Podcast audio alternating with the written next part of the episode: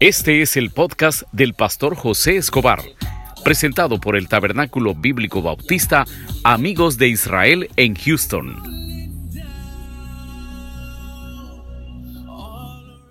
Buenas noches a cada uno de los amigos y hermanos que esta noche nos acompañan en nuestro primer eh, programa de hoy en 60 minutos. Esperamos que nos puedan acompañar cada jueves de 7 y media a 8 y media, que lo vamos a estar este, pasando en vivo. Este día tenemos para iniciar nuestro programa, pues yo digo siempre, una persona muy especial para la iglesia porque ha sido de bendición para cantidad de hermanos en poder arreglar eh, trámites migratorios y tenemos la visita del abogado Edwin Reyes, el cual va a estar contestando cada una de las preguntas que nos han enviado. Buenas noches, abogado. Buenas noches, gracias por tenerme acá en, en 60 minutos. Cada vez que vengo es un placer y siempre acá para ayudar a la gente que necesita ayuda. Ok, abogado. Bueno, a lo que venimos este día. Han hecho varias preguntas y entre una de ellas, abogado, que nos han mandado, nos preguntan que cómo va el proceso del TPS, en este caso para tanto salvadoreños, creo que eh, Honduras y, Nicaragua creo que tienen GPS, este TPS. ¿verdad? Sí, ahorita hay una demanda, los cuatro países incluidos uh, de Latinoamérica, no me incluye Nicaragua y El Salvador. Honduras se quiere meter, a la demanda, pero hasta el momento no está incluida.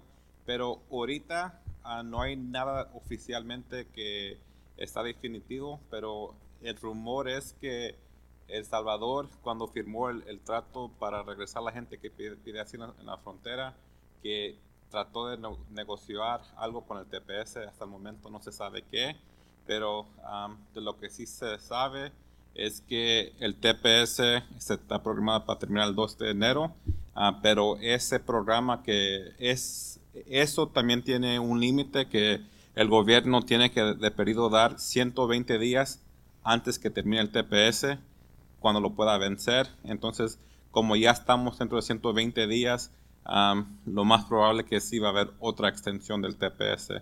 De tanto tiempo, cuánto tiempo van a dar, no sabemos al momento. Pero eh, entonces es más posible una extensión, no aplicar a una residencia. Claro que la última palabra las tienen las autoridades de Estados Unidos. Correcto. La extensión para la extensión sería algo más viable. Una residencia sería un poco más difícil porque requiere que el Congreso esté de acuerdo y requiere una supermayoría y en este momento como está dividido el país no creo que no creo que el país lo pueda conseguir. Y si una persona tiene el TPS, es decir, el TPS se venció el 9 de septiembre, pero usted habla que se han dado 90 días aparte después de, la fecha de vencimiento. Ah, no se dio 90 días, ah, el 10 se dio una fecha exacta, el 2 de, um, de enero 2020 es la fecha que dieron. el TPS de Salvador que se venció el 9 de septiembre, entonces es una e, extensión automática. A la gente de Nicaragua, el TPS de ellos se le venció el año pasado, entonces es una extensión también para ellos de casi año y medio. y los otros países, Haití, y creo que el otro es Sudán, que también le dieron una extensión. entonces cada país tenía su fecha de expiración y los cuatro le dieron una, extensión hasta el 2 de enero del 2020. Pero eh, alguien que tiene TPS eh, puede visitar su país en este momento o no es recomendable, porque acuérdese que las leyes cambian de la noche a la mañana, sobre todo las de migración. Sí, se puede visitar. a la gente que ya pidió un permiso de viajar y lo tiene vigente lo puede usar. El detalle ahorita es pedir un permiso nuevo. Se está demorando de seis semanas a tres meses para pedir un permiso nuevo.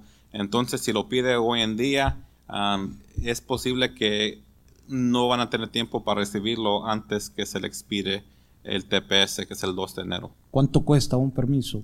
Un permiso de viajar, ah, si, si no me equivoco, son 575 dólares. Por persona, ¿verdad? Correcto.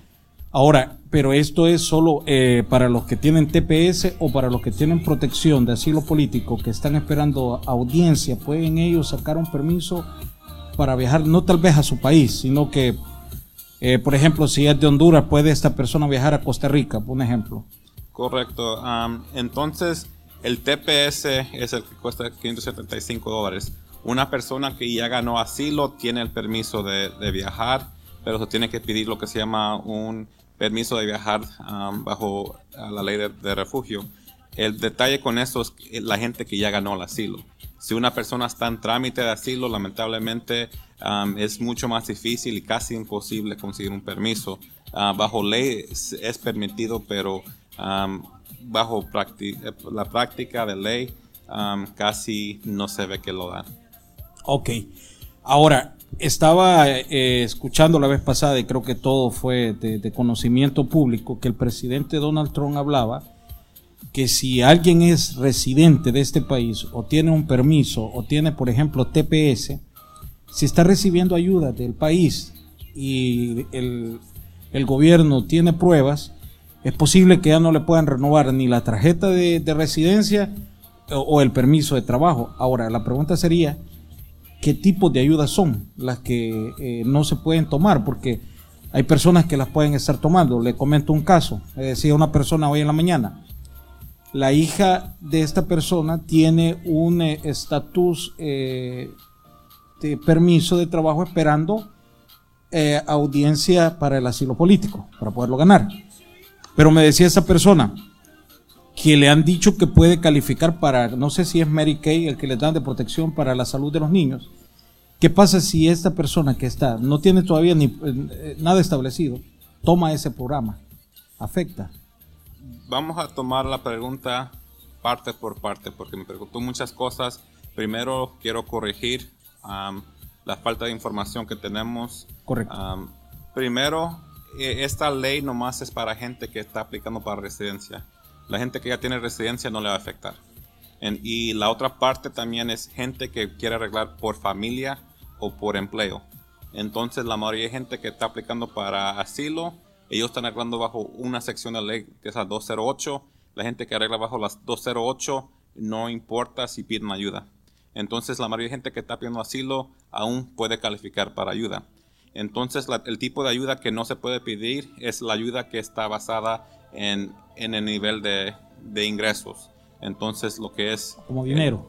sí, eh, lo que gana uno. Entonces el Medicaid, Medicare, el CHIP, las estampillas para la comida, el WIC, esas son las cosas donde le afectan a uno, pero igual, nomás es la gente que quiere pedir residencia por familia, no por residencia o, por empleo también está incluido, pero si alguien quiere arreglar por asilo, no incluye, si está arreglando por la visa U, no está incluido, una VAWA no está incluido. Entonces es muy importante que, que hable con un abogado para asegurar que no le va a afectar. Igualmente, esta ley hasta el momento no está en efecto. va a empezar el 15 de octubre. Ok. Eh, abogado, ahora están hablando que las audiencias de eh, la parte migratoria de los asilos ya no están dejando a las personas en el país, es decir, en Estados Unidos los están deportando. ¿Cuándo comenzó eso y, a qué se refiere la ley? Este programa empezó en el verano y lo que pasó es que hubo una demanda que paró el programa. creo que hace como dos, tres semanas atrás el gobierno, la Corte Suprema dijo que sí pueden aún seguir deteniendo a la gente en, en México mientras que siguen el proceso. De lo que yo tengo entendido, eh, el acuerdo es con Estados Unidos y México, que cada puerto, cada, cada posición de frontera va a permitir que nomás deporten a ciertas personas para México. A ver, lo que tengo entendido son como 200 por cada, cada pueblo. Digamos, si entra por Reynosa, 200 personas van a ser regresadas a Reynosa y así está la cosa ahorita. Y eso es lo que está afectando mucho la migración porque como está esta ley en, en lugar, mucha gente se está regresando a México y se está quedando en México y está teniendo sus cortes en la frontera, la mayoría en El Paso o Laredo y las cortes están en la frontera también. Y entonces el, detalle con eso es que tener acceso a un abogado es un poco más difícil y aún así mucha gente no quiere esperar en México y, intenta venirse de nuevo para Estados Unidos y tal vez complica más el caso. Pero ya estando en el país, el peleando el caso es un poco más rápido de, lo que está acá dentro. Pero la gente que está regresando a México, eh, el gobierno de Estados Unidos, sé que no tiene nada que ver Estados Unidos con ellos, pero Estados Unidos les ayuda económicamente o, esta gente tiene que buscar trabajo o algo en México. Típicamente de lo que yo estoy viendo, la familia acá en Estados Unidos está mandando dinero, unas mesas para que ah, se puedan quedar en México. Hay muchos lugares comunitarios que le están dando un lugar para dormir, una, un hogar para dormir y quedarse, pero igualmente en estos casos muchas veces es peligroso porque se ha escuchado reportes que llegan los, los carteles a secuestrar a la gente, igualmente que no son lugares muy seguros. Seguros, sí. Preguntan acá, abogado, dice, ¿afecta el proceso de asilo si se hace trámite por medio del Seguro Social de un hijo que nace en este país con discapacidad especial? Entonces, acá tenemos que recordar que el asilo nomás es por temor a regresar a su país. Correcto. Entonces, el enfoque acá nomás va a ser las cosas que pasó en su país natal. Si tiene un, hijo con problemas de salud, uh, problemas mentales, lamentablemente esas cosas pueden estar incluidos en el asilo si le pasó algo a su hijo en su país natal. No, no, pero es nacido aquí. Si es nacido acá, entonces eso no tiene nada que ver con el asilo. Se puede pedir un perdón bajo la cancelación de deportación pero un requisito es tener 10 años en el país antes que pueda pedirse perdón. Pero ella puede pedir ayuda porque eh, pone que no puede trabajar por, por, por cuidar al niño. Correcto, en este, en este caso el, el niño calificaría para SSI, eh, la ayuda financiera del, Seguro Social, a mí también por, cualquier otro de beneficio porque es americano. A la misma vez, si la persona está aplicando por asilo, y como le, le recuerdo, es esa parte de la ley que, no puede pedir ayuda médica o, ayuda de gobierno, no le afecta a la gente que está pidiendo papeles por asilo. Ok. Ahora, esta pregunta está un poco complicada. Dice, eh, abogado, eh, mi amiga se casó con un ciudadano americano hace dos años. Tuvo ya la cita para la residencia, pero le salió un tipo fraude en la visa cuando fue a la entrevista y le dijeron que le abrirían una investigación ¿Cuál es el proceso a seguir si ella se divorcia en este momento y la investigan y se determina que sí, efectivamente hubo un fraude, era un matrimonio arreglado? Ah, es lo que me daba un poco más de temor. Ah, típicamente, dos tipos de fraudes que, tienen consecuencias muy severas. El primero es intentar ingresar al país con papeles de un americano, ah, ciudadano americano. El segundo es fraude de matrimonio. El fraude de matrimonio tiene la consecuencia que la persona que aplicó no va a poder arreglar por, por nadie más, pero la persona que le metió papeles. Digamos que esa, esa persona se divorcia y se casa de verdad con un ciudadano americano, están enamorados y tienen hijos en común. Lamentablemente su nuevo esposo no le puede meter papeles porque el fraude que ella tiene anteriormente le va a afectar para el resto de su vida. Es un castigo de por vida. Sí, la cosa es que, que el la única persona que va a poder arreglar los papeles va a ser el primer matrimonio.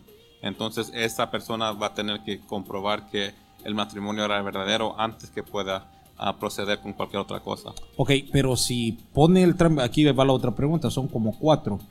Eh, si pone el divorcio, ¿cuánto tiempo, perdón, cuánto tiempo se tarda en un divorcio si no hay bienes ni nada que lo pueda unir, pues, y va de, con mutuo consentimiento? aún ya teniendo el problema que fue identificado que hubo el fraude en la boda.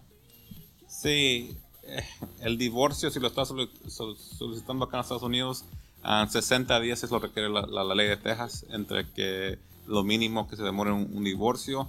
El detalle es tratar de quitarse el problema con el divorcio, no va a ser posible. Y eso es lo que, que yo creo que la persona quiere hacer, divorciarse para que se vaya el problema. El problema aún va a seguir existiendo. Y en este caso, ¿qué, ¿qué, se le recomienda? Que enfrente a las autoridades para ver que... Porque hablando la, la realidad, o sea, tendría que volver a mentir. Va a tener que, que enamorarse rápido. Para que sea verdad el matrimonio. Sí, correcto. Eh, correcto. Y hace la última pregunta, siempre en lo mismo, dice, y si ella continúa el proceso de residencia, pero se mueve de estado para vivir, este, para, para cuestiones de trabajo, y no tiene que, eh, o, no tiene que salir del Estado porque ahí está el esposo. ¿Habría algún problema? El problema va a ser que ya tiene los problemas. Si no hubiera tenido problemas, vivir en diferentes estados complica el caso, pero no sería suficiente para ser negado.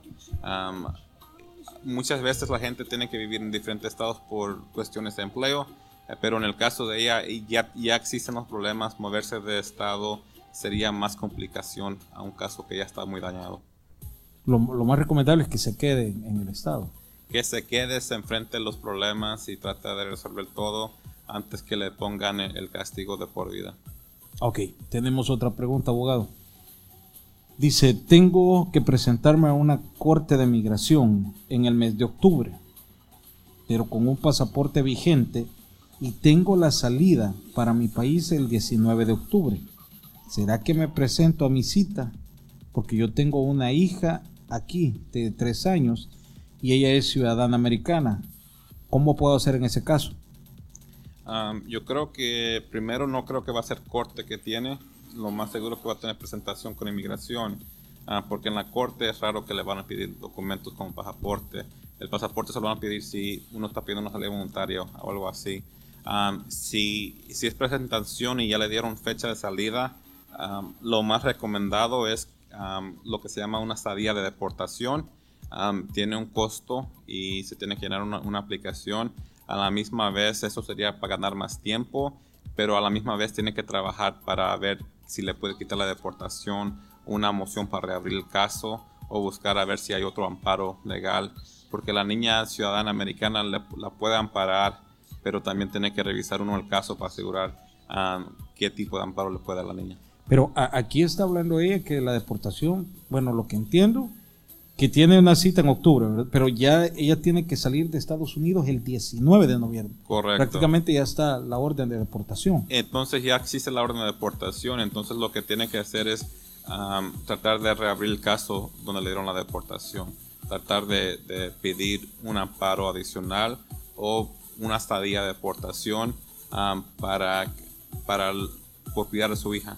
El detalle con la estadía de deportación es que lo máximo que le pueden dar son seis meses. Para estar acá en, ese trámite. Pero en esos seis meses ella puede apelar. Puede apelar, puede hacer la moción para reabrir. Igualmente puede seguir pidiendo otro, otra estadía de deportación. ¿Qué, ¿En qué ayuda un ciudadano, un hijo ciudadano americano en una deportación? Ah, típicamente lo de migración mucho se trata de discreción Ah, el oficial de deportación tiene el derecho de, de, tener una deportación si una persona tiene un hijo menor de edad. Entonces muchos oficiales ven eso y le dan más tiempo a la gente. Pero a la misma vez quiere que la gente siga moviendo el caso. No quiere que la gente nomás se quede um, satisfecho. Sí, que, que, el, que, el, hijo cumple 18 años o 21 años para meter papeles. Tiene que buscar una manera de, de arreglar los problemas que ellos tienen. Usted mencionó algo en, una pregunta anterior eh, que se calificaba por, el término de 10 años. ¿Qué tiene que ver los 10 años? Yo vengo a este país sin papeles y me quedo por 10 años. ¿En qué me, trae beneficio? Hay un perdón especial para gente que tiene 10 años en, el país y tenga un hijo ciudadano, un cónyuge ciudadano, padre ciudadano residente, ah, que tenga problemas ah, un poco más extremos de salud, mentales de, aprendizaje y por cual si, si lo deportan a uno, su pariente que, que, le ayuda a calificar para el perdón va a sufrir gravemente. Entonces en esos casos ah, el, la corte puede perdonar su, su estadía acá ilegal y le puede dar una residencia. Pero si el hijo es menor de edad. Es mejor, porque si el hijo cumple 21 años ya no va a ser menor de edad. Y este este programa nomás es para gente que tiene hijos menores de 21 años. Alguien me comentaba que los que tienen el TPS no pueden aplicar en el término de 10 años porque han estado protegidos por, por, una, por un programa. Correcto. No. la cosa es que el tiempo que uno tiene en el país se para de contar el día que lo presentan con un tipo de amparo. La gente que que entra, digamos, si el día de hoy yo, entro al país y, la inmigración me para, yo no tengo ningún día en el país, porque el día que entré me pararon y me dieron la, lo que se llama Notice to Appear, la notificación de correspondencia a la corte, entonces eso para mi tiempo en el país. Igualmente la gente que tiene el TPS durante su, su tiempo en el TPS no está acumulando tiempo tampoco en el país. Entonces eso es una cosa que le va a afectar a mucha gente que tal vez va a querer pedirse permiso en el futuro. En la mayoría de los casos, estamos hablando que quizás el, el 80% de los casos son así, o no, en, este tiempo creo que ha cambiado, pero hablemos de los años 90, 2000, que el, el famoso asilo político no era tan conocido. Mucha gente se vino para Estados Unidos, pero no cayó. Es decir, que Estados Unidos hay personas que no saben que aquí están y ya tienen más de 10 años. Este tipo de personas que nunca ha pasado un proceso de migración, cárcel, ticket, es decir, se dedicó a trabajar, puede pedir ese, ese programa de los 10 años. Típicamente el problema con eso es que la única persona que da, puede darse perdón es un juez. Entonces tiene que llegar uno a la corte en frente de un juez para pedirse perdón. Últimamente, especialmente con este presidente, él dice que si una persona quiere ver el juez voluntariamente, sabe que tiene un caso bueno para ganar y entonces él dice que es mejor que no los metan en proceso de deportación. La razón por cuál es para evitar que ellos ganen ese perdón. Entonces eso es lo que hacía mucha gente antes es pedirle a migración que le metan en proceso de deportación para pedir ese, ese amparo legal. Ah, hoy en día se puso un poco más difícil porque el presidente Trump sabe que mucha gente lo está haciendo y para cerrar esa puerta tienen que hacer algo para ser detenido. Preguntan aquí, eh, estoy por tramitar la ciudadanía y mi residencia vence dentro de seis meses. ¿Puedo salir del país? Sí, puede. Lo primero es que tenemos que ver cuándo aplicó para la, ciudadanía. varias veces puede seguir viajando hasta que se le expira la, residencia sin problema. Si, si, si ya está expirada la, residencia, puede ir a pedir una estampilla en el pasaporte a inmigración tiene que llamar primero por, teléfono para pedir una cita y le pueden dar otro año en el pasaporte con la residencia. Tiene que tener cuidado porque hay unas veces que inmigración requiere que, aplique para la ciudadanía antes, un año antes, seis meses antes que se le expire su residencia. Ok. Eh, eh, preguntan también, el, tengo el permiso por asilo eh, político, está en trámite de, de esperar audiencia, pero el permiso se me vence en enero cuánto cuesta el permiso y qué tiene que hacer. El permiso tiene un costo de 410 dólares. tiene que mandar a pedirlo pronto. Ah, típicamente lo que yo sugiero son como tres meses antes, pero ahorita como está todo un poco demorado, unos cuatro o cinco meses sería un poco más ideal. Pero tiene que primero preparar el dinero, una copia del, permiso, dos fotos, tamaño pasaporte y llenar la aplicación y enviarlo. ¿Y el abogado cuánto cobra? El abogado eh, depende, depende de los trámites. Hay unos que son mucho, un poco más fácil, un poco más accesible. Hay otros que son un poco más complicados. Eh, eso depende mucho del caso. Pero, pero, por ejemplo, si no es tan complicado. Como un caso así, con unos 300 dólares. Es decir, que tiene que llevar 750 dólares. 750 por ahí. Abogado, y cuando se ha pedido el asilo político, han dado lo que es este los permisos de trabajo tanto a los hijos menores como a la pareja, al, esposo, esposa.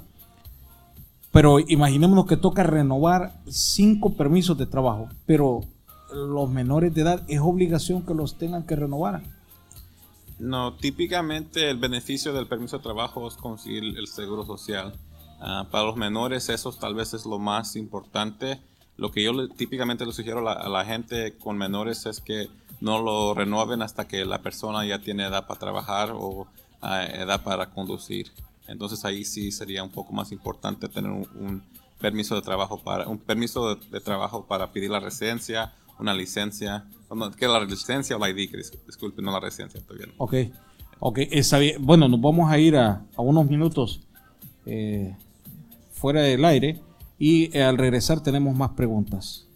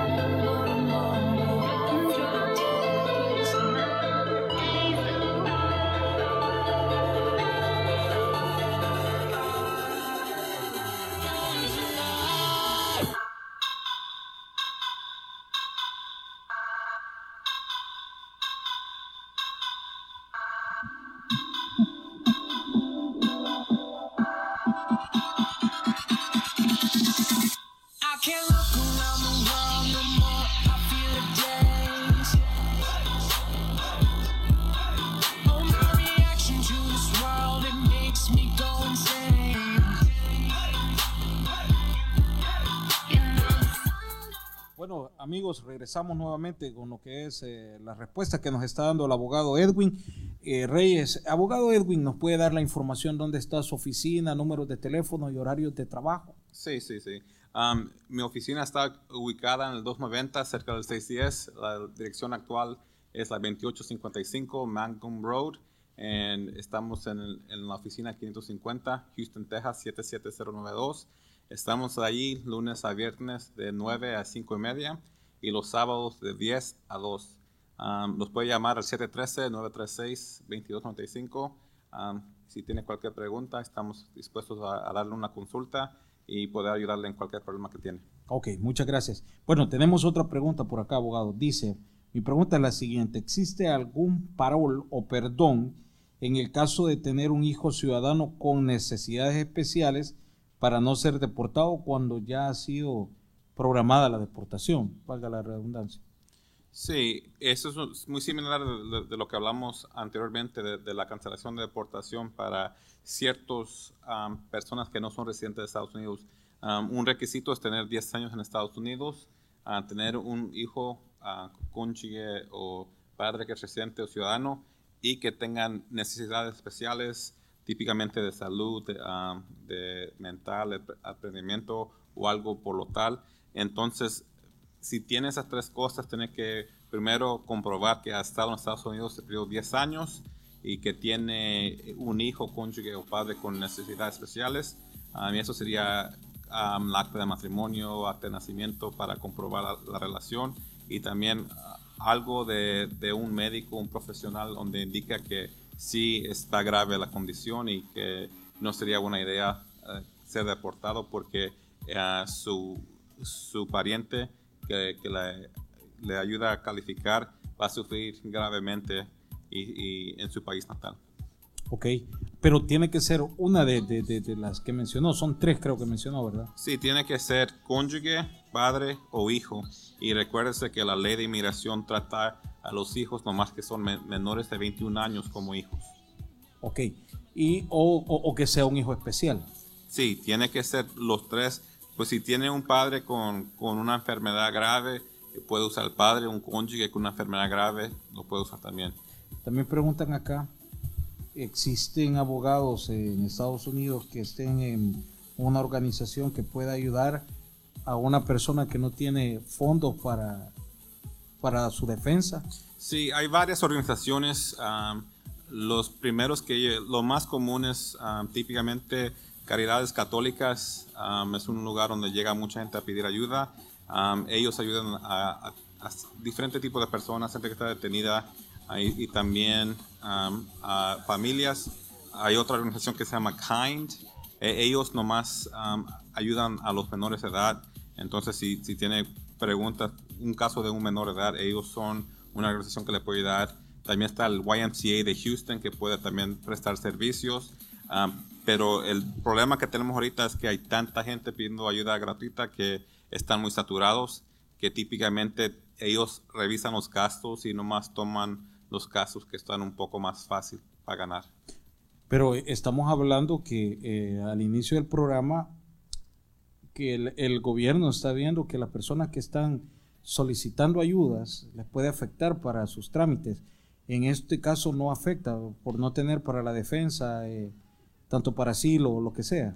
En este caso no, porque típicamente estas organizaciones no, no, reciben fondos del gobierno, típicamente son organizaciones que el público ayuda a mantener por donaciones más que todo. Ok. ¿Qué requisitos para poder aplicar, se necesitan para poder aplicar a una residencia en este país? Ah, típicamente uno puede arreglar bajo tres categorías, que lo primero es por familia. eso tal vez es lo que hacemos un poco más nosotros, ayudar a las familias. entonces, si tiene un hijo mayor de 21 años, le puede meter papeles, un, un cónyuge que tenga residencia de ciudadanía, un padre que tenga papeles también le puede meter a un hijo, no importa la edad, dependiendo la categoría. Eso es lo más común. La otra parte es por empleo. Lo de empleo está un poco más complicado porque tiene que mantener una estadía legal en el país y también tiene que no puede trabajar ilegalmente. Y la tercera que se usa mucha es una, una forma humanitaria que sería el asilo, la visa U por, por las víctimas de crímenes o el VAWA que son gente que ha sido abusado por un cónyuge que es un ciudadano americano. ¿Qué pasa con, con, con, los, con los, delitos de crímenes? Algo así escuché. O sí, la visa U es una, una visa especial de no migrante que si una persona ha sido víctima de, un asalto, un delito grave y le ayuda a la policía en la investigación, la policía puede ayudar a, que consigan primero una, una, visa de cuatro años y a los tres años puede aplicar para la residencia. Pero, pero cualquier tipo de delito. ciertos, ciertos delitos. Tiene que ser una cosa un poco más fuerte. Como golpes, arma de fuego. Correcto. típicamente un asalto que llega a nivel de felonía, abuso doméstico, eh, califica cualquier tipo de secuestro. hay varias cosas en la lista. Nomás tiene que hablar primero con un abogado. Pero lo más importante es ayudar a la policía, porque varias veces lo que pasa es que la gente ni reporta estos delitos o estos crímenes y la otra parte si lo reportan le tiene miedo a seguir el, el caso. Entonces tiene que hacer ambas cosas, reportar el delito y igualmente tiene que seguirle el caso con la policía. Porque si llega alguien y dice, mire, me abrieron el apartamento, me llevaron... Típicamente eso no va a ser suficiente porque no... Eh, sí sufrió una pérdida, pero no estuvo ahí y no, hubo maltrato. Sí, tiene que ser un, un abuso que sufrió a uno a su persona. Entonces tiene que estar uno presente cuando sucedió las cosas. El evento, ok. Ah, otra pregunta que está por acá, abogado. Dice, este, bueno, este ya lo respondió, pero no sé. Eh, ¿Hay varios tipos de permisos de trabajo? O? Sí, hay varios. Uh, lo más común es que se vean acá, típicamente el TPS, que es la A12, el DACA, que es la C33, uh, la C8 para la gente que está esperando el, asilo, el A5 para gente que ganó el asilo. Hay varias categorías. Pero, por ejemplo, ¿el TPS cuánto cuesta? El, el TPS eh, lo que cuesta es 495 dólares. ¿Y el de asilo? 410. Es un poco más barato. Sí. Ok. Eh, abogado, también hablaba sobre eh, la cuestión de poder solicitar una residencia por empleo a este país. si alguien entra a este país con visa de turista, pero aquí encontró una oportunidad de trabajo, ¿qué tipo de profesional? Porque me imagino que tiene que ser un profesional para poder quedar en este país o puede calificar cualquier persona como decirle, mire, ven a trabajar a la yarda conmigo. No, no creo, tiene que ser... Eh. Típicamente hay diferentes, diferentes tipos de visas. La mayoría de gente que está entrando tiene que ser profesional. Sí existe la H2B, que es para gente que temporal, digamos que para trabajar en la yarda, para ayudar en, ciertas cosas que no requiere un, título para hacer. Entonces, pero eso igualmente son visas temporales y típicamente eso se hace más por, por el consulado trayendo gente del, del, extranjero a Estados Unidos, típicamente para seis meses, se regresan por seis meses y pueden ingresar de nuevo en seis meses para, para hacer lo mismo. Pero, pero es un delito que trabaje esta persona que entró con visa en este país sin tener permiso de, trabajo. Ese es correcto. Eh, si una persona trabaja sin tener el permiso, entonces está en violación de la, de la visa de no migrante y puede perder la oportunidad de conseguir una residencia por empleo. No hay un perdón para eso. Eh, no. Eh, hay un perdón disponible, pero eso sería si una persona arregla por la 245I o por casarse con un, con un ciudadano americano. Ok. Nos pregunta Luis Parr, tengo una pregunta, ¿puede una persona arreglar situación migratoria si tuvo un delito de alcohol por primera vez? Sí. Eh, típicamente los, delitos de alcohol no son tan serios como la gente cree que es. Típicamente el problema con alcohol es que los jueces no quieren dar fianza cuando una persona ya está detenida. entonces, si una persona cometió un delito, un DWI, típicamente no es suficiente para ser deportado, pero igualmente tenemos que ver muchas cosas. Si fue, llegó al, nivel de felonía, igualmente si lesionó a alguien durante el, si chocó cualquier otra cosa, esas cosas afectan el caso, pero si estaba uno tomado, lo paró la policía, no funcionó nada, nada más, entonces aún puede arreglar. Eh, a veces se escuchan comentarios, ya que estamos hablando sobre el problema del alcohol hay unos que dicen, no, pero es que ya esta es la tercera vez que me pararon. Hay un, periodo que Estados Unidos dice, no, ya este tres veces, cuatro veces, mejor lo deportamos o no hay una razón para deportarlo por estado de ebriedad. Sí, esta, esta pregunta es una cosa que sucedía antes. Antes, ah, en el estado de Texas, la tercer, uh, el tercer bajo ley va a ser felonía, no importa el nivel de alcohol. Y anteriormente la, la ley trataba que um, cualquier delito de DWI como un, un, crimen de violencia, pero como está la ley actualmente, si no lesionó a nadie, no lo va a tratar como un, crimen de violencia, entonces uno puede aún tener varios, mientras que no llegue a, golpear a alguien, puede tener cinco o seis delitos de DWI sin tener problemas. Sin tener, no, no, no le, tampoco le pueden negar la residencia. Eh, típicamente, si tiene tantos, eh, le pueden tratar de negar la residencia por ser un borracho. Ok. Dice acá, eh, tuve un problema en una tienda por un robo el cual no lo cometí, pero estoy interesado en iniciar lo que es el asilo político. ¿Me va a afectar eso? Porque cuando es robo me imagino que aparece. Sí, típicamente cualquier tipo de robo, cualquier tipo de tomar algo que no es suyo es lo que se llama un delito de contra el carácter moral. Entonces eso sí le va a afectar en cualquier trámite de migración. hay una excepción si nomás ha pasado una sola vez y el castigo que uno recibió fue menos que seis meses ah, en la cárcel. Entonces típicamente va a afectar, pero si nomás fue, tiene un solo delito y no pasó tanto tiempo encerrado, no lo va a afectar. Y, la parte más importante en todo esto, yo sé que él está diciendo que él no lo cometió. lo que manda en lo de migración es lo que uno se declaró. Si, si él se declaró culpable, entonces es culpable. Es culpable. Sí. Ahora, pero, pero si la persona sale bajo fianza el siguiente día o no existe salir... Puede salir bajo fianza, pero aún tiene que seguir peleando su caso criminal. Ok, pero no pasó seis meses, es decir. Sí. Pero típicamente digamos que lo de migración es el castigo que, recibe uno.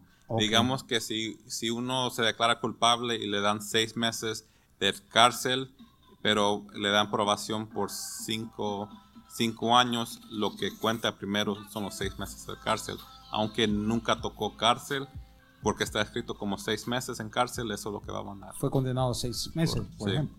Dice, si una persona se vino y le dieron el permiso de poder estar acá y pelear, el asilo político y se hiciera regresar de nuevo y si cayera y si cae preso, ¿qué es, ¿cuáles son los riesgos? Es decir, mire, yo lo entiendo así porque está un poco...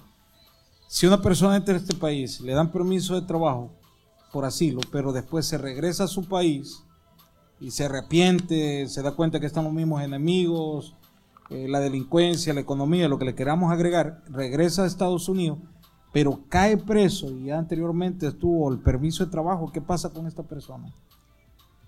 Esta pregunta está un poco más complicada porque tenemos que primero ver si tiene la deportación, porque si ya le dieron el permiso de trabajo, eh, indica que ya metió la aplicación de asilo entonces, si, si faltó una corte, lo más probable es que va a tener deportación.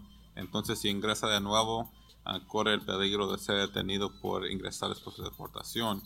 Ah, digamos que, que, no ha fallado corte um, y ingresa de nuevo. El oficial puede ser que decir que fue una autodeportación, que típicamente se puede argumentar que no existe.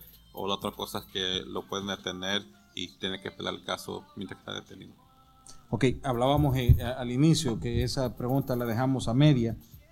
Si una persona tiene permiso por asilo político, pero aún no ha sido aprobado, es decir, está esperando la corte, pero ya tiene el permiso, puede sacar una solicitud para poder viajar a otro país que no sea el de él y, no tiene el riesgo al entrar.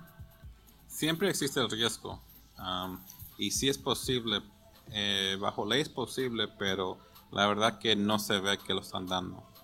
Entonces, si me está preguntando bajo ley si es posible, si es posible, si me está preguntando si es algo que yo recomiendo que, haga la gente, no, porque lamentablemente va a ser una pérdida de dinero. Ok. Si un hermano tiene un ciudadano, perdón, si una persona tiene un hermano ciudadano americano y lo quiere pedir, ¿cuánto es el tiempo que se tarda en llegar a la residencia? Depende del país de origen. Entonces, esta categoría depende mucho del, país de origen. Típicamente, si digamos, si son mexicanos, estamos hablando de, casi 22, 23 años. Wow. Si son centroamericanos, como de 12 años. ¿Por qué tanto para México?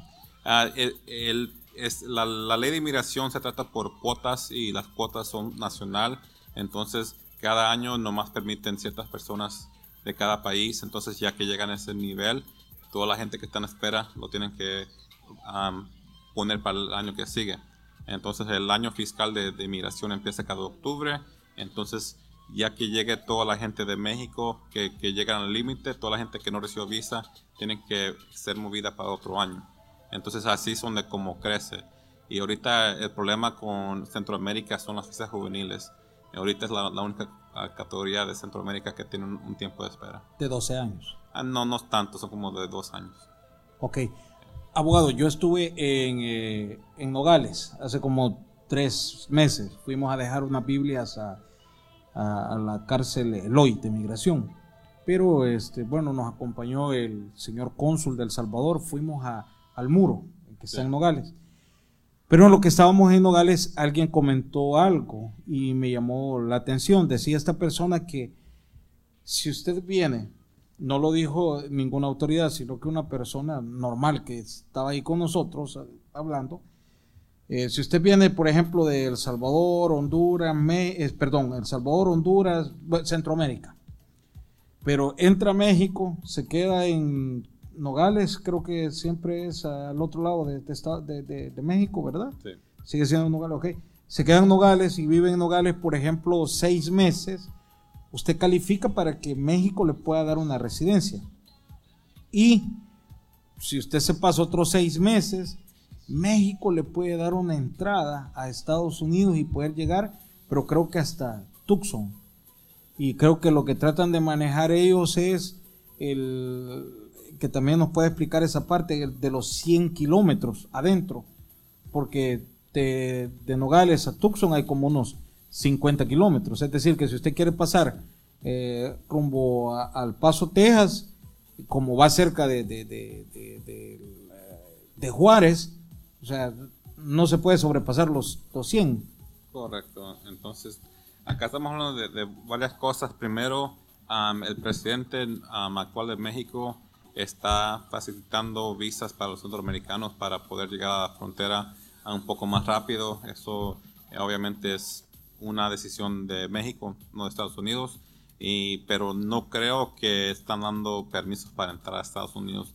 Eso sería más con la embajada americana y sería un poco más complicado.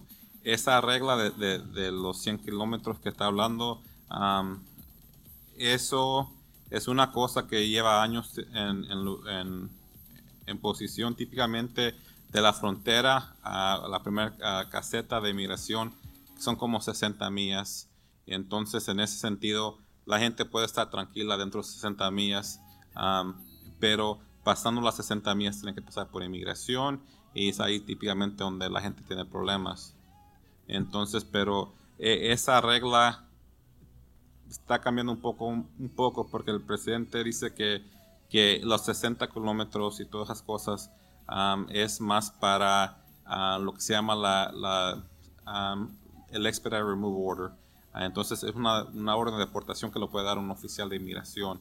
Entonces, es, pero el presidente dice que ya no importa dónde está uno, si está dentro del país, en cualquier parte del país, y tiene menos que dos años, le pueden dar esa deportación. Le pueden dar la deportación. Correcto. Ahora, pero, pero si hablamos sobre ese término de 100 millas, 65 millas, perdón, si hablamos del Paso Texas, al primer control que usted encuentra, que es antes de llegar a San Antonio, hay mucho más de millas. Ah, sí, mucho más. Típicamente, yo creo que la caseta está muy cerca de, del Paso. San Antonio está muy más para el norte.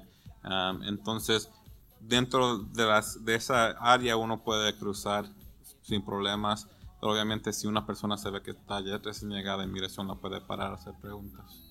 Pues, tienen toda la autoridad de ellos. Sí, e, ellos tienen cualquier, cualquier cosa, cualquier derecho que ellos... Tienen más derechos cerca de la frontera que acá, como digamos en Houston, San Antonio, Dallas. En Houston nadie me puede pedir eh, mi estatus.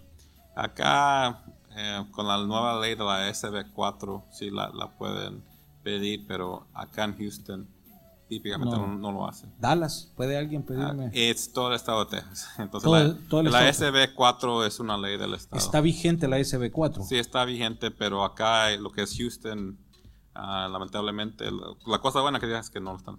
¿Ha escuchado usted algún caso, por ejemplo, en Dallas? Mire, eh, me paró el policía, me pidió documentos y pues me mandó a la migración porque no los tenía.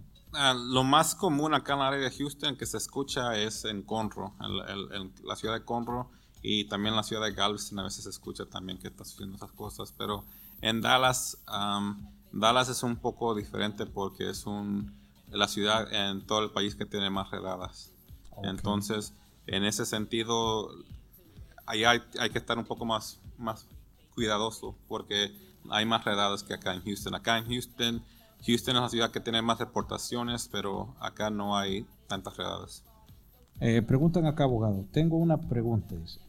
Si mi jefe tiene más de 30 años con su negocio y él me quiere ayudar para arreglar mis papeles, eh, ¿qué posibilidad hay? Eso va a depender mucho de cómo él entró al país. Si él entró ilegalmente va a ser un poco más complicado porque se va a tener que regresar a su país natal y si entró ilegalmente va a, requiere un perdón y si no tiene un cónyuge o padre ciudadano residente no va a poder conseguir ese perdón. Ok, hay otra pregunta. Si alguien invierte en este país estando indocumentado eh, en una propiedad, por ejemplo, de un millón y medio o un millón en un negocio, aplica para una residencia existe la posibilidad de lo que se llama la, la EB5, um, eso lo que se llama la visa del millonario.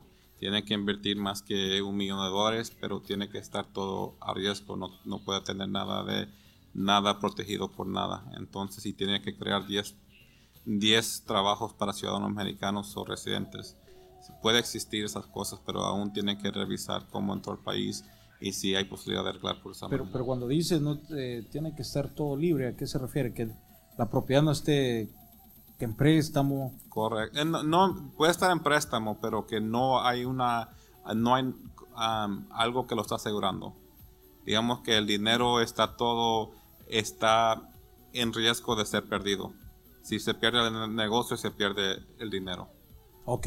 Eh, para los que nos están mandando preguntas, pónganos eh, dónde se encuentran. Por ejemplo, está e, esta pregunta, ¿puede una persona que nunca ha viajado aplicar para una residencia? Y si puede, ¿cuáles son los requisitos? Pero usted hablaba que para México son unos, Centroamérica otros. Eh, sí, pero la cosa primero es que hay que ver si la persona que quiere aplicar para la residencia tiene manera de arreglar. Lo más común típicamente es por empleo, por familia o por una visa humanitaria. Entonces primero hay que ver si califica antes que aplique para la residencia. Ok, eh, acá nos pregunta Guadalupe. Eh, bueno, Dios le bendiga al, abogado y al programa que se ha iniciado. Yo gané el asilo y por medio del asilo puedo traer a mis dos hijos con, con legal, dice. Y este, la otra pregunta es, me dijeron que no, que, perdón, que no podré regresar nunca a El Salvador, ni mis hijos porque perderían mis papeles. En caso de emergencia, podría pedir un permiso para ir a El Salvador o hasta que sea ciudadano. Sí. Son tres preguntas. Sí, hay varias preguntas. Lo primero, um, si hay manera de traer sus hijos a Estados Unidos legalme- ah, legalmente. Um, tiene que primero ver cuando ganó la- la- el asilo. Se tiene que hacer antes um, que una persona reciba la residencia. Creo que ah, lo puede hacer dentro del primer año que recibe la, la residencia. Si, si se espera mucho tiempo, entonces va a tener que meterle los papeles no bajo el asilo, pero um, bajo una, una visa familiar. Esa es la primera parte. La segunda parte, uno no puede regresar a su país natal. Hay mucha gente que lo ha hecho en el pasado. Para mí todavía es un riesgo hacerlo, am, especialmente hoy en día, ah, pero hay mucha gente que lo hace y lo ha sido en el pasado sin problema. Am, para mí no es una buena idea. Hay gente que se arriesga que lo hace. Suerte para ellos. Pero, pero si piden, por ejemplo, una solicitud, le dice, mire, falleció mi padre y tengo que ir a El Salvador o a Honduras. Para Honduras sería un poco más fácil porque no están dando, entrando al país donde pidió asilo. El detalle es que, No, pero si es de Honduras, o sea, si, digamos, si es de Honduras, eh, entonces sí, va a tener que, que tratar de viajar primero a El Salvador y entrar por frontera, sería un poco más fácil. O si no, también lo que ven también es cuánto tiempo uno pasó en su país natal.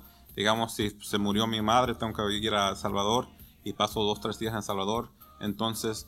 Es eh, creíble. es creíble, pero digamos que voy a El Salvador por un mes, obviamente ahí complica más el caso. puede, puede alguien, yo sé que como abogado usted no va a decir que no, pero eh, por la experiencia que tiene, puede alguien que ha ganado el asilo de, por ejemplo, de El Salvador, ubiquémonos en El Salvador, pero quiere viajar a, a- su país, puede esta persona ir a Guatemala o Honduras, que son los fronterizos que tenemos, y cruzar sin, sin re- reportarse, pues. O, si, o si se reporta, ¿qué pasa? ¿Se dan cuenta en Estados Unidos? Hay gente que lo hace. Típicamente la manera que se dan cuenta es si su pasaporte está sellado. Ahí se dan cuenta. Y igualmente es discreción del oficial en la frontera. Cuando uno regresa, el oficial tiene derecho de ponerlo en proceso de deportación de nuevo. O a veces mm, se dan cuenta y, y no le prestan atención. Pero, pero ¿en qué se pueden dar cuenta, abogado? en el sello en el pasaporte. Digamos que usted viajó para Guatemala, entonces de Guatemala pasó a Salvador y le sellaron el pasaporte cuando entró a Salvador o salió de Salvador. Ahí se dan cuenta que uno entró. Ah, En El Salvador creo que está El Salvador, Guatemala, Honduras, Nicaragua. Estos cuatro países, creo, creo, y si me equivoco pido disculpas, hay un acuerdo que usted puede viajar entre esos cuatro países solo con el, con el documento. Eh, pues en El Salvador es y en cada país tiene su documento. sí, Pero está el CA4, creo que se llama. Sí. Pero si esta persona usó el CA4, es decir, presentó su DUI, su ID, eh, eso también es reportado a Estados Unidos que se movió. Estados Unidos tiene muchos acuerdos que donde muchos oficiales tienen acceso a, sus, a, a esa información. El detalle es que muchas veces no lo hacen, no hacen la búsqueda, pero si, si ellos quieren hacer la búsqueda lo encuentran, uno va a tener problemas. Ok.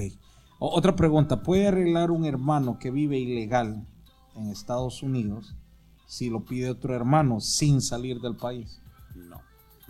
Am, hay una manera, ah, no quiero decir que no para todos, porque hay una manera, la, la 245i. Si una persona está amparada por la 245i, nomás tiene que pagar la multa y no tiene que regresar a su país. Porque si una persona está acá ilegalmente, tiene que pagar el perdón o la multa de 245i. Y ahí es donde mucha gente no califica para 245i. Hay otra opción también que es, es el Military Pro in Place. Si una persona tiene un pariente que está en la militar, puede pedir un permiso de entrada sin tener que salir de su país, desde del país. Pero eso también se está complicando un poco más con ese presidente. ¿Qué, pasa cuando alguien tiene un hijo que es ciudadano americano y entra al Army? ¿Qué beneficios ganan los padres? Eh, como le digo, el, el military Pro in Place sería lo más, lo más, el beneficio más grande porque eso le permite que la persona, los padres consigan una entrada legal al país. Entonces no tiene que ir a la frontera, no tiene que salir del país. No, pero si los padres están acá Sí. documentados. Sí, le dan el permiso de una entrada legal dentro del país. Uno no se va a presentar a inmigración, y inmigración le da un papel diciendo estás legalmente en el país y, de- y el permiso típicamente es por un año. Solo por el hecho de que ya el joven es parte del Army. Correcto. Y así uno puede, ya tiene una entrada legal, puede meter papeles ah, para la residencia. Ok, aquí hay otra pregunta, abogado. Un padre eh, residente que tiene tres años de estar en los Estados Unidos puede pedir a una hija mayor de 21 años que está casada y cuánto tiempo se tarda el proceso? No se puede. Um, un residente nomás puede pedir a hijos que no están casados. Como ella está casada, ya no se puede pedir. Para que pueda pedir a la hija, se va a tener que ser ciudadano. Ok, al ser ciudadano sí lo, lo, sí, lo puede hacer. Correcto. Hay otra pregunta. Dice, yo entré con mi hijo pidiendo asilo, pero ahorita le voy a ayudar a un amigo y él va por Corpus Christi, hasta está dando el dato. Y si llega a pasar una garita, no hay problema que me deje, no, no hay problema que no me dejen pasar de nuevo al regresar. Es decir, como que él lo va a ir a traer, le entiendo. Eh, al de Corpus Christi a Houston no hay garitas, entonces ahí, está la cosa buena. Pues si va más para el sur, sí. Ah, la garita está está más cerca, se me el, lugar, pero está Corpus Christi está muy al norte. Entonces si va para Corpus Christi no, pero el detalle es que si migración lo para o un policía lo, lo para, le pueden poner cargos de transportar a un ilegal. Ok. Hace 10 años eh, mi esposo firmó una deportación. Ahora la policía lo paró y no tuvo manera de, identificarse. Se lo llevaron y al poner las huellas le salió eso de su pasado. Él no tiene delitos, ahora, ahora entró a migración. ¿Será que se puede hacer algo? Eh, yo soy ciudadana americana y tenemos un niño de cuatro meses, pero no estamos casados. Lo más recomendado es tratar de intentar hacer una, una moción para reabrir, porque si firmó algo, primero hay que averiguar lo que firmó, si firmó una deportación, esa misma deportación la pueden usar hoy en día para deportarlo de nuevo. Entonces eso sería lo más importante, a ver si se puede reabrir el caso y quitar la deportación. Y sin la deportación se puede pedir ah, lo que es una fianza para salir de detención, se pueden casar y se puede pedir un perdón en el futuro. Pero el problema más grave que ellos enfrentan ahorita es la deportación. Ok, dice otra. perdón, en la, en la, que acabamos de hablar, abogado. Pero eh, la esposa es ciudadana americana y tiene un un hijo, ¿no puede eso parar la deportación? Se puede pedir una estadía de deportación, pero si él ya fue deportado una vez y ingresó de nuevo, eso el oficial va a tener que que poner todo en balance, lo bueno contra lo malo. Lo, bueno es que tiene, digamos que está, tiene una prometida que es ciudadana americana, tiene un hijo ciudadano americano. Lo malo es que ya fue deportado una vez y entró de nuevo al, país ilegalmente. Entonces eso va en su contra. Esta pregunta está buena. Dios le bendiga. Mi pregunta es, si una persona con residencia obtenida por asilo puede ir, en este caso pone en el país, puede ir a casarse a Guatemala, ya que eh, no puede regresar a El Salvador y después de casarse entrar a Estados Unidos y pedir eh, la residencia para el cónyuge. Ellos llevan dos años de noviazgo desde El Salvador. Muchas gracias. Sí, se puede hacer eso. La otra cosa también es que si ella va a Guatemala, o él o ella se va a Guatemala, ah, no tiene que casarse, puede nomás, se tienen que ver en persona, conocer en persona y se puede pedir una, una visa de prometidos también. Y la puede pedir en Guatemala y ahí me imagino que tiene que haber embajada. Ella puede, ella, como ella va a empezar el trámite acá en Estados Unidos, él, él, tiene que ir al consulado de él, que sería Salvador. Ella no va a salir del país, nomás para visitarlo. La ley requiere que las personas se vean en persona pero si quiere casarse en Guatemala, lo puede hacer y empezar un trámite de familia. Es decir, alguien que es residente de este país tiene una novia en Guatemala, pero va a Guatemala, se conocen, como usted dice, tiene que estar frente a frente, pero Estados Unidos le puede dar una visa a esta persona para que viajen y se conozcan. No, no, el, vamos a hablar un poco, yo creo que se confundió un poco. Okay. La persona que, que, es residente se tiene que conocer, entonces es ir para afuera eh, la persona, salir de Estados Unidos para Guatemala para conocerse.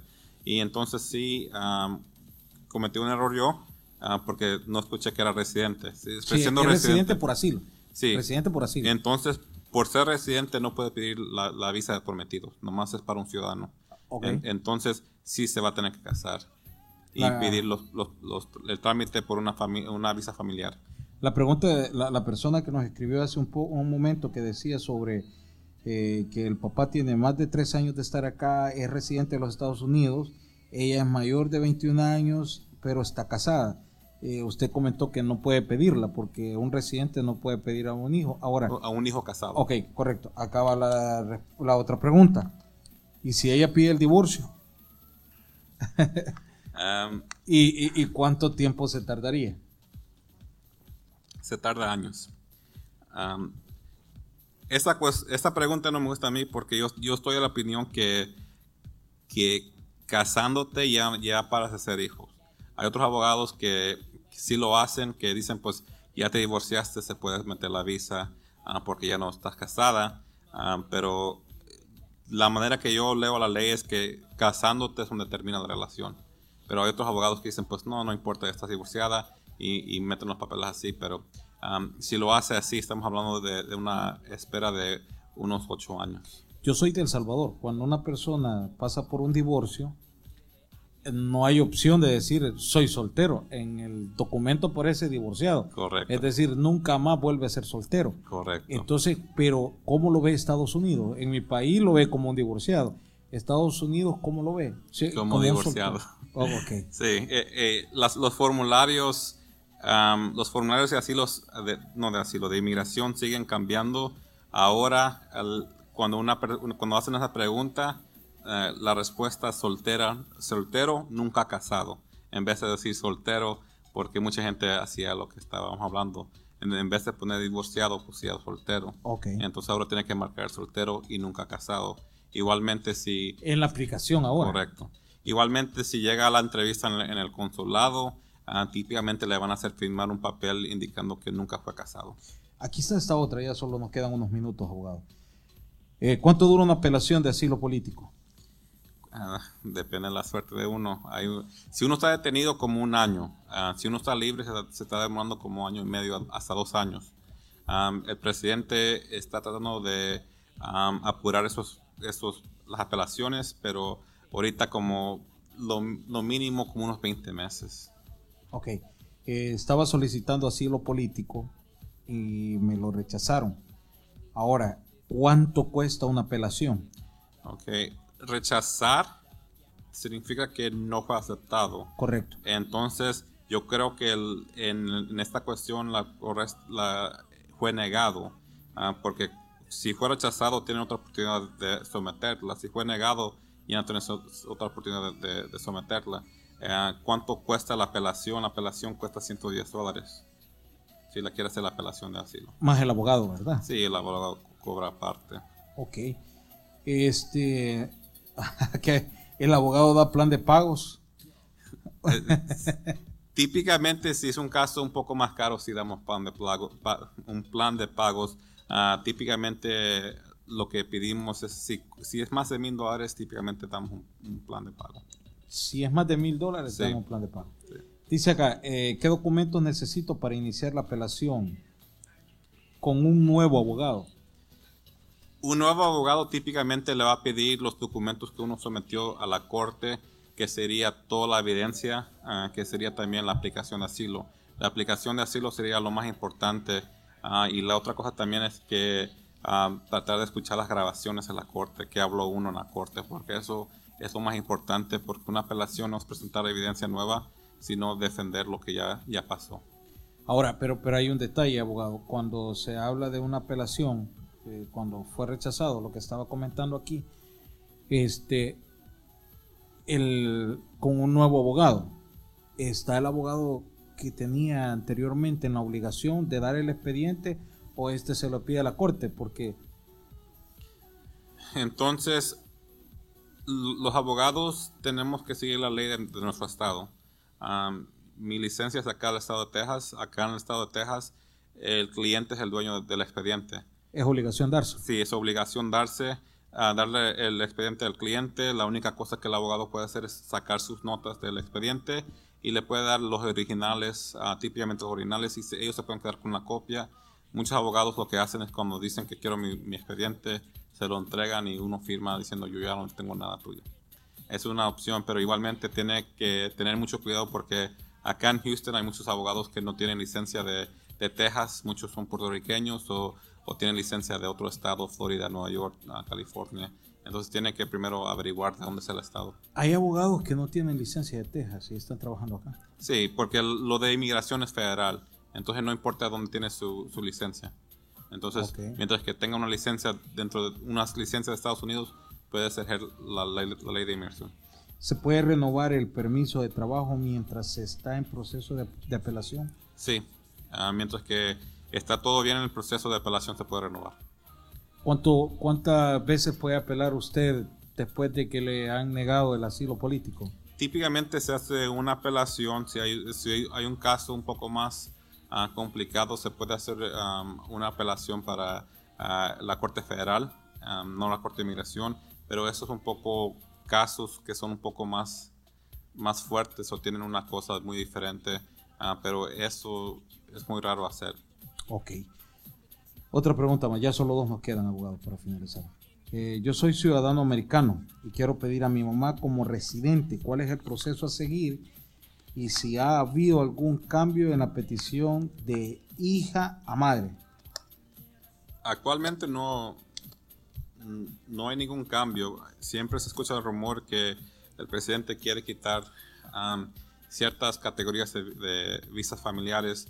Eh, el proceso es, es fácil, nomás se llena la, aplicación, el formulario es la I-130 y nomás se llena el formulario con comprobante de la relación al acta de nacimiento sería suficiente comprobando que ella es ah, la mamá suya y, y no se espera como unos 10 meses actualmente el tiempo de espera para estas visas. Y después de allí, si está dentro de Estados Unidos, puede meter la, el, ajuste o si está afuera, ah, eh, empieza con el proceso consular. Ok, mi abuela tiene 17 años de ser residente en este país y tiene 76 años de edad. Quiero saber cuál es el proceso para que ella pueda hacerse ciudadana americana y si le harán algún examen en español o en inglés. Esa es la primera. Ella calificaría para um, el examen en español y por la edad, uh, yo creo que también uh, dice que tiene 17 años. 17, 17, años de ser residente. Pero tiene 76 años. Entonces, um, por, tiene 17 años y entonces lo más, lo más probable es que, el examen va a ser en español. Aún le van a hacer el examen. la cuestión sería si le van a hacer el, examen de 100 preguntas o el examen de 20 preguntas. No le hacen 20 preguntas o 100 preguntas, nomás hacen 10 preguntas, pero en español. En español y nomás lo que tienes que estudiar sería las 20 preguntas o las 100 preguntas. Ahora, eh, abogado, recuerde que es una persona que tiene 76 años, eh, ya no trabaja. Esta persona puede pedir a un hijo como residente que está fuera de, Estados Unidos? Sí, puede pedir al hijo. Tiene que igual, siempre tiene que meter la, la carta de sostenencia, el affidavit of support que se dice, pero como ella no está trabajando, va a tener que pedir un joint sponsor o alguien más que se haga responsable, que también de la firma una carta de sostenencia. Ok, bueno, muchas gracias por habernos acompañado, abogado. No sé si puede volver a darle a nuestros amigos que nos acompañaron eh, dónde está la oficina, los horarios y los números de teléfono. Sí, um, estamos ubicados en la 2855 Mangum Road en Houston, Texas, 77092. En la oficina 550, el número de teléfono 713-936-2295. Estamos abiertos de lunes a viernes de 9 a 5 y media y los sábados de 10 a 2. Y de nuevo un placer estar acá y gracias por invitarme muchas gracias a usted por acompañarnos. Bueno, mis amigos que nos acompañaron en este programa, gracias por el tiempo que nos dedicaron y les esperamos el próximo jueves a las 7.30 con nuestro programa Hoy en 60 Minutos. Feliz noche a todos. Dios les bendiga. El Tabernáculo Bíblico Bautista Amigos de Israel, Houston, Texas presentó el podcast del pastor José Escobar